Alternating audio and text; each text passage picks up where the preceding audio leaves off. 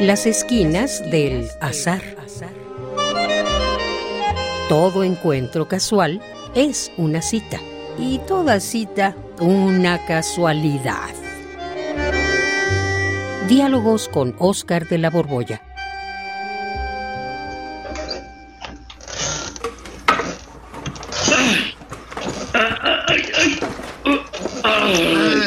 ¿Qué estás haciendo, mi querido Juan? ¿Qué estás haciendo?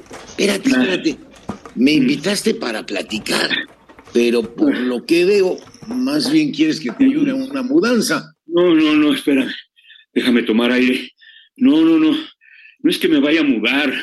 Este, solo estoy sacando todo, todo, todo, todo, todo de esta habitación. Es que. Es que quiero dejarla vacía.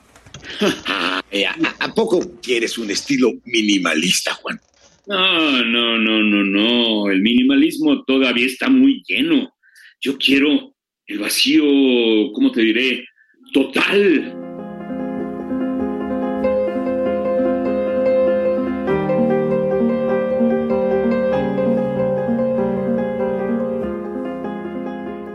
A ver, ven, ayúdame con esta cómoda. Ven, ayúdame. No, que, que Juan, está pesadísima. Y además, si lo que quieres es conseguir el vacío total, pues no lo vas a conseguir sacando tu cómoda. Claro que sí. Todo es cuestión de sacar todo, absolutamente todo. Sí.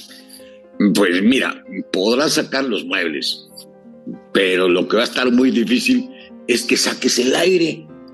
Bueno, el aire tiene razón. Necesitaré una bomba o una aspiradora para extraer el aire, pero antes debería sellar perfectamente la habitación en todos los resquicios para que no volviera a meterse el aire. Eh, Vaya, un aspirador. ¿Qué clase de vacío vas a conseguir así? Necesitarías una cámara de alto vacío como la que usan los físicos y ni siquiera así consiguen el vacío. Ah. ¿Sabes cuánto aire queda en esas cámaras que dicen que hay vacío total? mm, Queda un billón de moléculas. ¿Qué, qué, qué, qué? Sí, un billón. ¿Con así, B o grande sea, billón de moléculas? O sea, un millón de millones de moléculas. Y, y- y Ajá. fíjate que no está nada mal, ¿eh? Es de veras dejan medio vacío porque cuando está el aire normal, como aquí en la habitación, pues hay por metro cúbico quintillones de moléculas. O sea, millones, trillones, cuatrillones, quintillones y un montón de quintillones de moléculas. O sea que Bueno. dejar un, un mugre billón, pues sí, está más o menos vacío, pero Bueno, pero tú que sabes tanto, Oscar, de mi corazón, ¿en No. dónde crees tú que haya más vacío?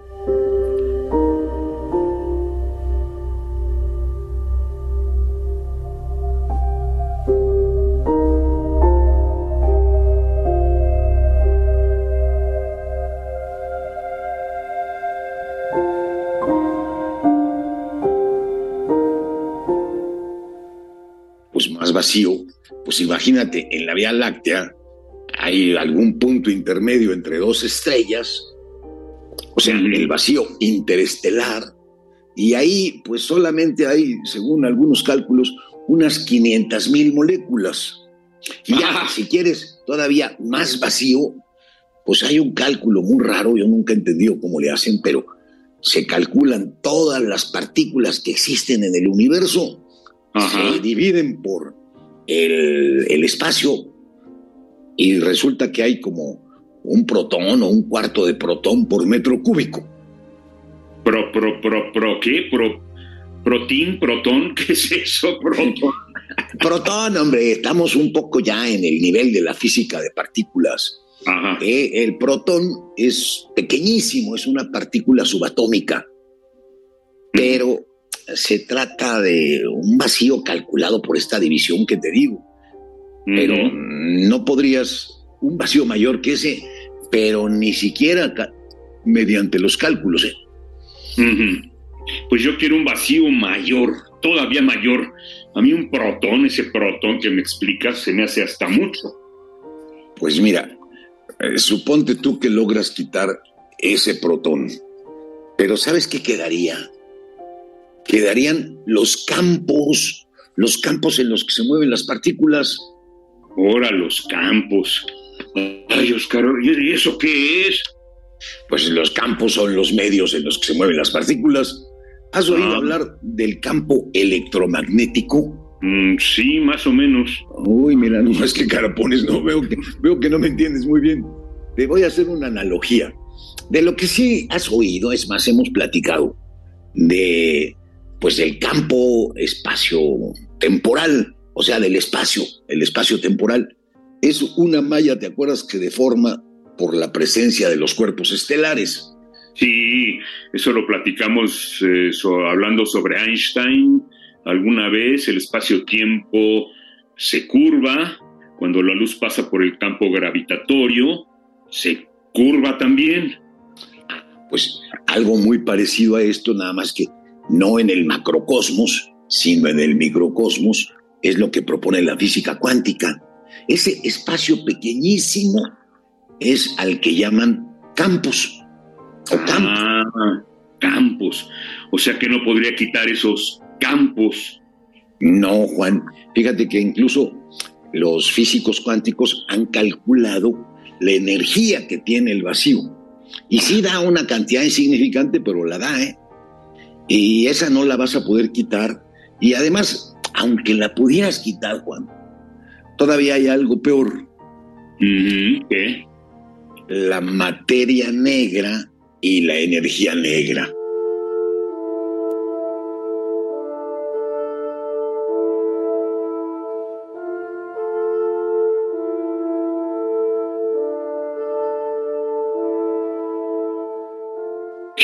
¿Materia negra, energía negra? ¿Qué, qué, qué, qué, qué?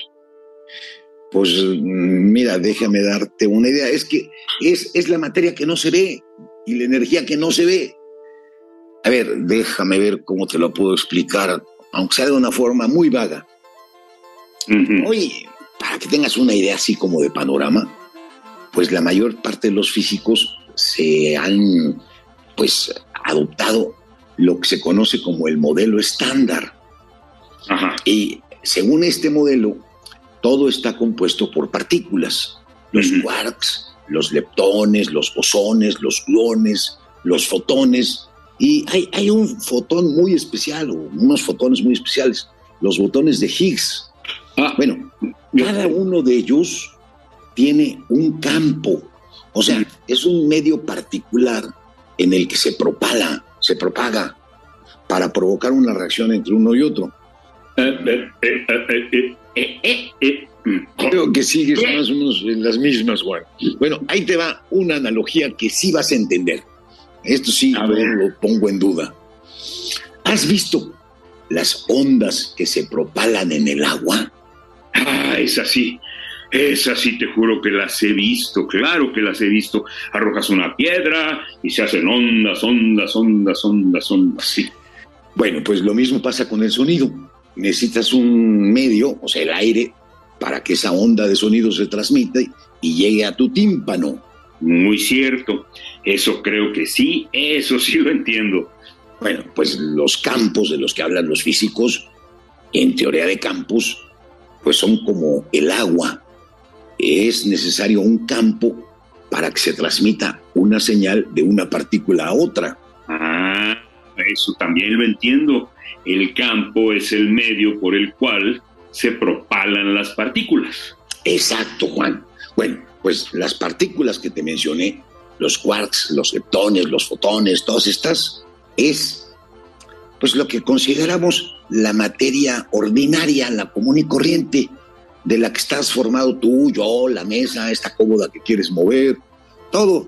Bueno, pues toda esa materia es equivalente solo al 5% de lo que realmente existe en el universo. El 95% restante es materia oscura y energía oscura.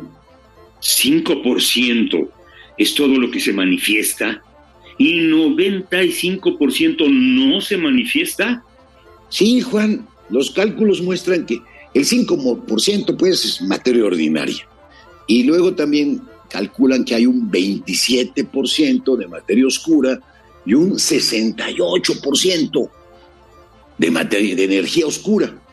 Ay, a ver, ¿y cómo saben eso si ni siquiera lo pueden ver? A ver.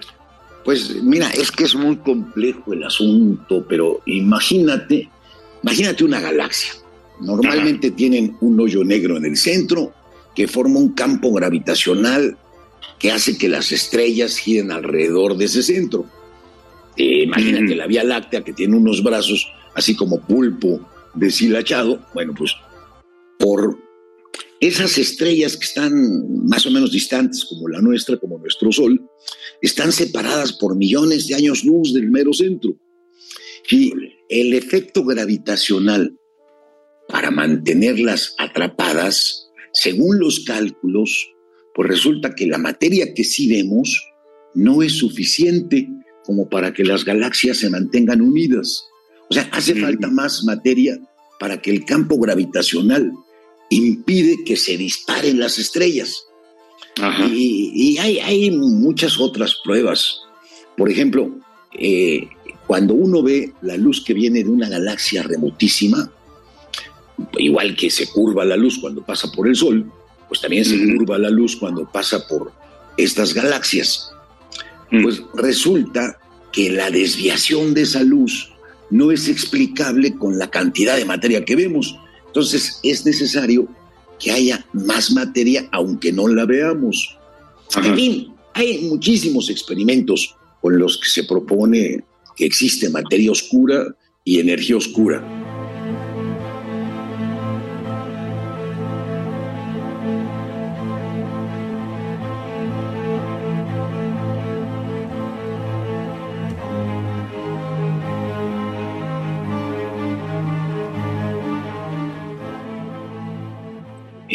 En otras palabras, Juan, por mucho que pudiéramos quitar, no podrías jamás dejar tu cuarto vacío, vacío, vacío total, hagas lo que hagas.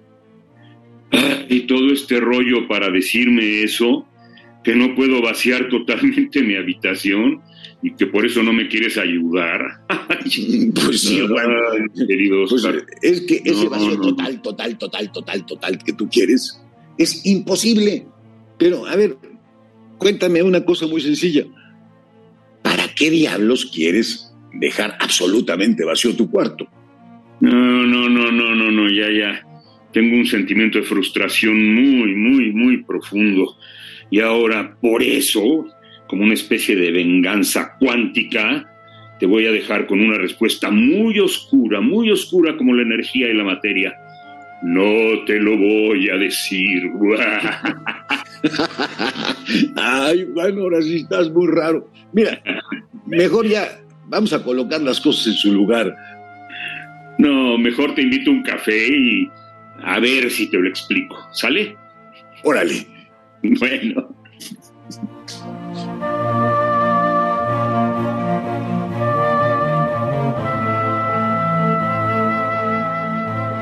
Radio UNAM, en colaboración con la Facultad de Estudios Superiores Acatlán, presentó